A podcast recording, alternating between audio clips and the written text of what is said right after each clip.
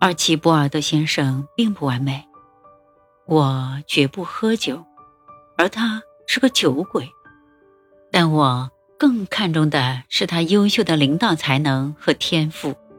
他头脑聪明，乐观风趣，口才一流。他英勇好斗的性格，更是他在激烈的竞争中取胜的保证。因此，我把他从对手变成了合伙人，并且不断重用他，直到让他接替我的职务。他证明了自己的领导才能。如果他能戒掉那些坏习惯，将会取得更辉煌的成绩。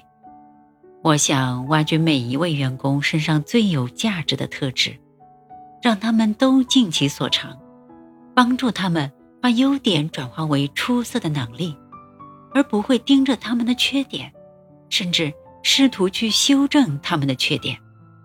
只有这样，我才会一直拥有综合能力高又乐于奉献的员工。约翰，这个世界上没有全能的人才。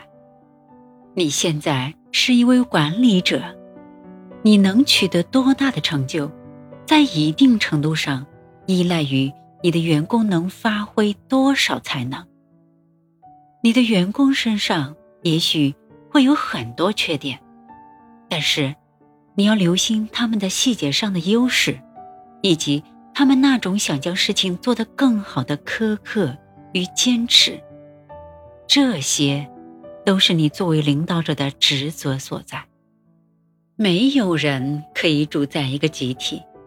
我承认，管理者对于集体的巨大作用，但我也相信，只有依靠集体的力量，才能获得成功。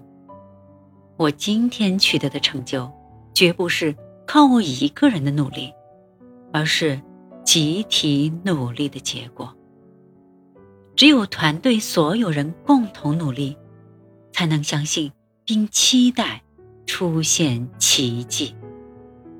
祝你好运，我的孩子，爱你的父亲。